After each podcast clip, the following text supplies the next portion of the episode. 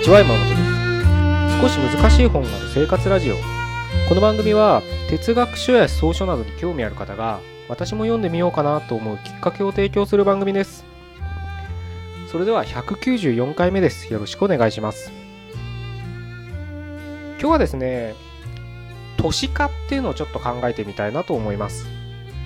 あの都市化ってあの都市ですね、うん、東京とか大阪とかね。そういった都市のことをちょっと考えてみたいなと思うんですね。というのもちょっとね僕大阪の方に行ってましてあのオムライスを食べにねちょっと行ってたんですけど まあそれはちょっと冗談なまあ冗談食べたんですけどあのちょっと大阪の方に久しぶりに行ってたんですね。でまあ必ず大阪に行ったら夜ねあのなんつったうん洋食屋なんですかね。行ったら必ず行くお店があるんで。まああの僕ちょっと仕事でねあの2年3年ぐらいかな。3年はいなかったかな。ちょっと関西の方に住んでたまあ大阪とか神戸の方に住んでたことがあるのでまあその時に紹介してもらってあの美味しいなと思ったお店が何軒かあるんで関西地区に行ったら必ずどうしてもね懐かしいなっていうので、えー 寄ってしまう店があるんでそこに行ってたんですけどもちろんです。ちょっとそれだけじゃなくていろんな用事があって行ってたんですけど。でまあ今はね東京に、戻ってきてるというかね住んでるんで東京から行ったわけですけど。まあねほんと久しぶりに大阪何年ぶりぐらいだろう。多分5年ぐらい行ってなかった気がするんですけどね。ちょっと行ったんですね。で新幹線で。まあその大阪住んでた時はあの大体車で 帰ってきてたりしてましたからね東京に。車かあとはねまあ飛行機伊丹か関空から飛行機でを使うことがほとんどだったんであんま新幹線って実は住んでる時はあの使っほとんどほとんどですね。もう月に1回は東京に帰ってきてたんですけどほぼ車か飛行機だったんで新幹線使うことなかったんですけどまあもっぱら東京に戻ってきてからは関西行く時は新幹線のがね、便利かななんて思う。まあ近いですからね、東京品川で。あと10分に1本ぐらい出てきますからね、のぞみが。なんで新幹線使って、まあ2時間半ですよね。まあ2時間半が短いのか長いのかって言われたら、まあ長いねって思うんですけど。うん。まあ まあそこら辺僕の感想なんであれですけど。で、使って行ってたわけですけど、で、5年ぶりぐらいに行って、やっぱね、だいぶ変わっ、ってるんですよね。で、観光でちょっと行ったわけじゃないんで、本当にあの目的地にあの行ったぐらいだったんで、まあ電車乗り継いでみたいな形で行ったんで、そんなに、うん、観光地とかね、なんかちょっと寄り道をしてみたいなことはできなかったんで、あの全然多くは見てないんですけど、やっぱ久しぶりに行って変わってるんですよ。街並みが。あの、綺麗になってるって言ったらいいのかな？うん。でいろんなね知らない店とかも建ってたり知らないビルとかも建っててああだいぶ変わったんだなーなんて思って見てたんですけどその時ねちょっとふと思ったんですよね。あのー、なんか大阪にいるのかな本当に僕はみたいな。あれですよ頭のおかしいやつじゃなくて何が言いたいかっていうと東京と大して変わんないなって思っちゃったんですよ。でもちろんねその大きさ人の多さとかうーんその大きさってちょっと抽象的すぎますけれどうん。なんつったらいいんだろうな。だから都市の都市としてはほとんど変わらないんですよ。ビルとかもあるしカフェとかもあるし舗装道路とかも綺麗だし床とかも綺麗にされてるしとかね。ほんと変わらないんですよ。もちろんなんかあのエスカレーターを右で待つか左で待つかとかね。あのいる人たちのその方言関西弁大阪弁なのかどうかとかそういったものはもちろん変わりますけれどただ立ってるその歩いてる街並み見てたら、うん、まあ東京って限定しちゃあれですけど都市なんですよ。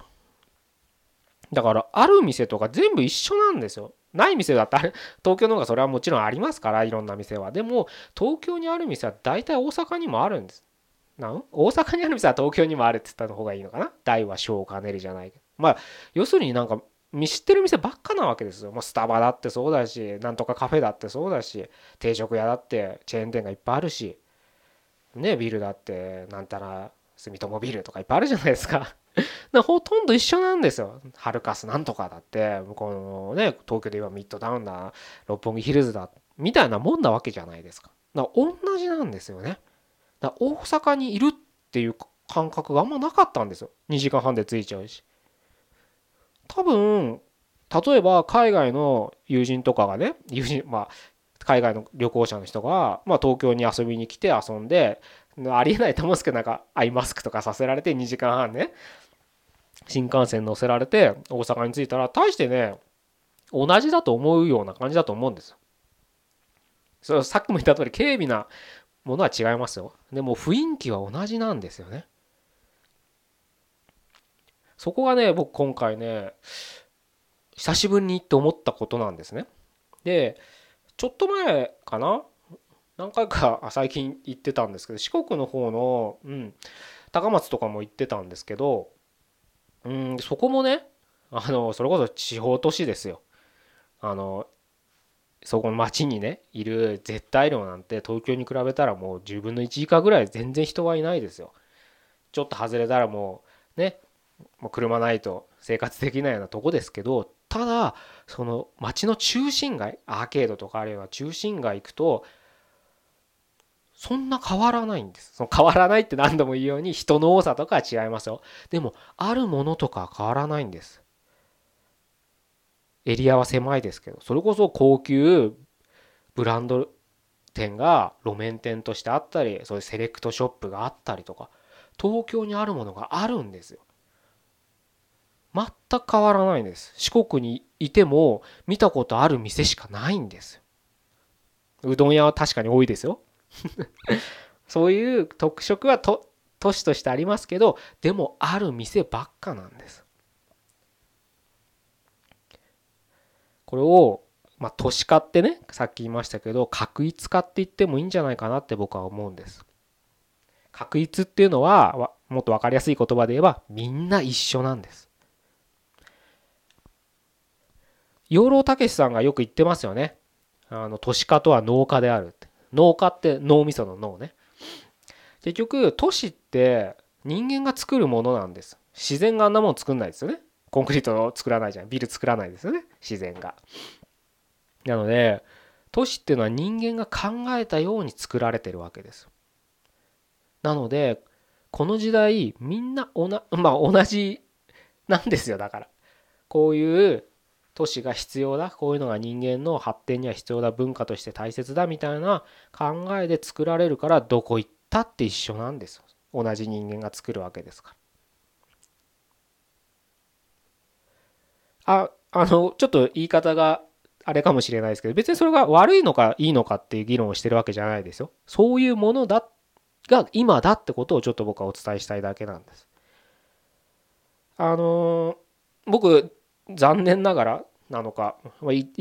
いつか行きたいなと思ってるんですけどちょっとアメリカ行ったことないんですよ。多分アメリカも一緒だと思うんですよ。都市だったらね。うん。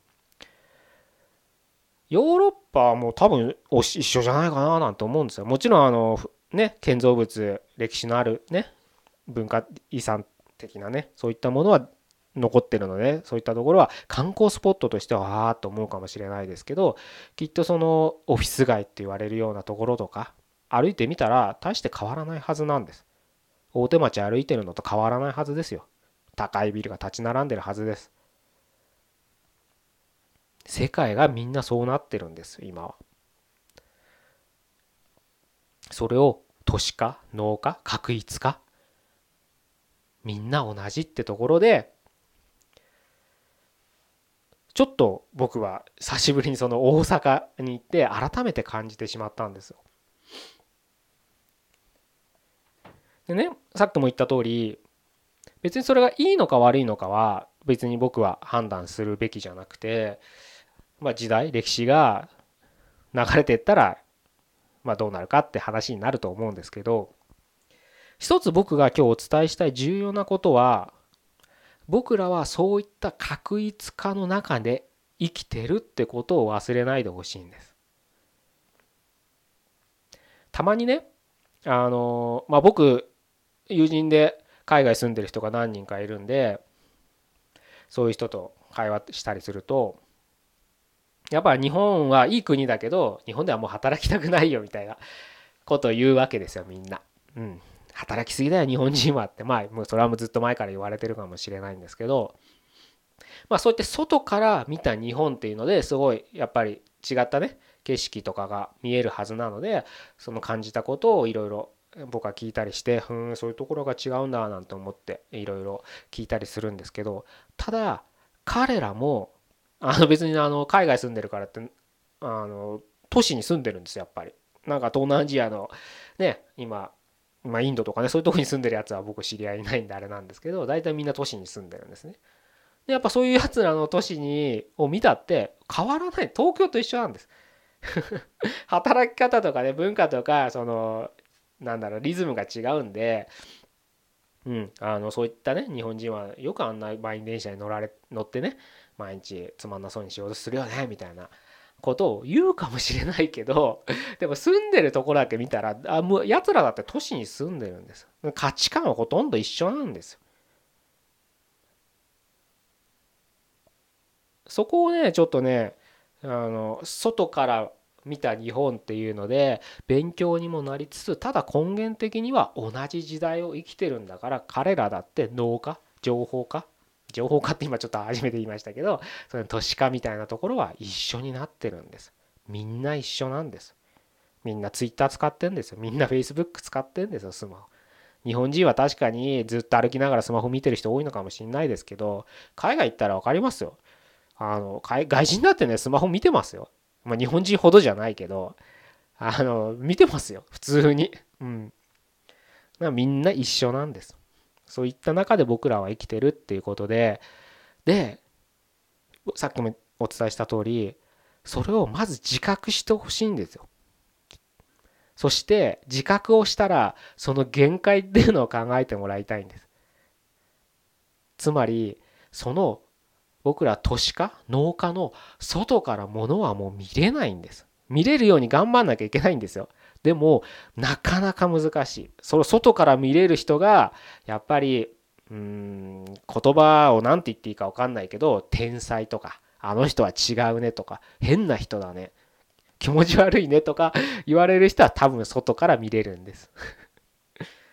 だから前お伝えしたことあるかもしれないですけど本当の天才って言われてるような人たちって会ったら同じ空間にいるように感じないらしいんですね。残念ながら僕はそういう人と同じ空間にいたことがないんで分かんないんですけどそれこそそのノーベル賞を取るとかその数学のすごいね権威あるあの何百年もね100年も200年も解かれてなかった問題解いちゃうような人たちいるじゃないですか。ああいう人たちは会ったことある人たちは同じ空間にいる気がしないって言ってました。多分そういうことだと思うんです。僕らの脳科考える外枠にいるんです。だからそういうふうに感じるんだと思うんです。どうしてもね僕らは自分の色眼鏡で世界を見てしまうからあのさっき言ったね僕が話したような話をすると本当みんな一緒で右向け右で本当つまんねえ人生だよなみたいなことを下り顔で言いたりかあるんですよ。でも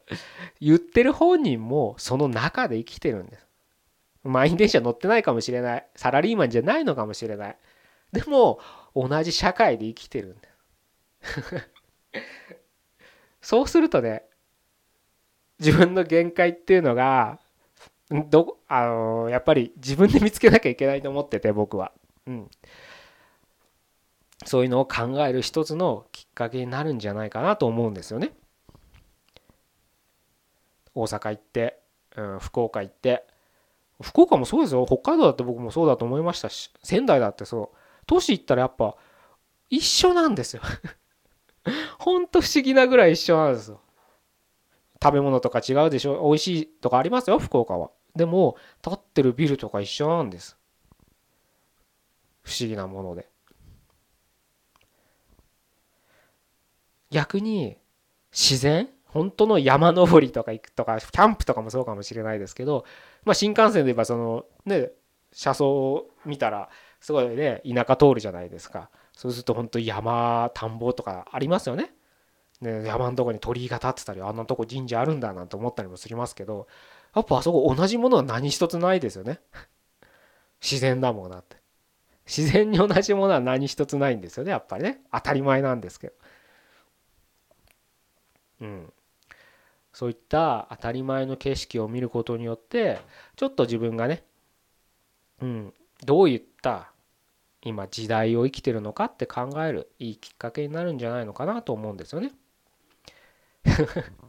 僕の友達があの東京に憧れを持って東京に上京して2年ぐらいで東京には何もないっつって帰ってきましたけどね。あとね僕の知り合いみんな東京嫌いなんですよね。まあ仕事で東京にねあの来る人が多いんでそういう時に会ったりしますけど、うん、東京は水がまずいとかね。言うんですよ。で一応で僕東京で生まれ育ったんで、まあ、ふるさとって東京のことを、まあ、ふるさとですよね。自分にとって田舎が東京ですからあれでねそういった田舎をね みんなみんな嫌いって言うからなんかそれはそれでなんかあの悲しいなって思っちゃうんだけど。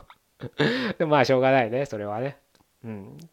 そういった自然のとこにね近くに住んでる人から見たらやっぱ東京っていうのは、うん、そういうふうに見えるのかもしれないけどでもそういうふうに言ってる人だって同じ時代で同じ枠組みで生きてるわけですから、うん、じゃあ自分がねどういった思考をしてるのかっていうのをね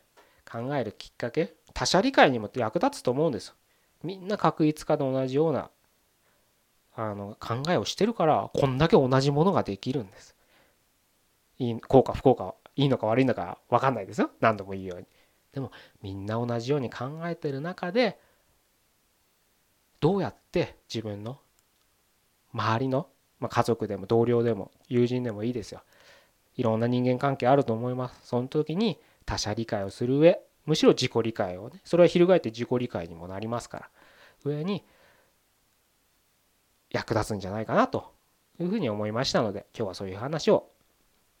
お伝えさせていただきました。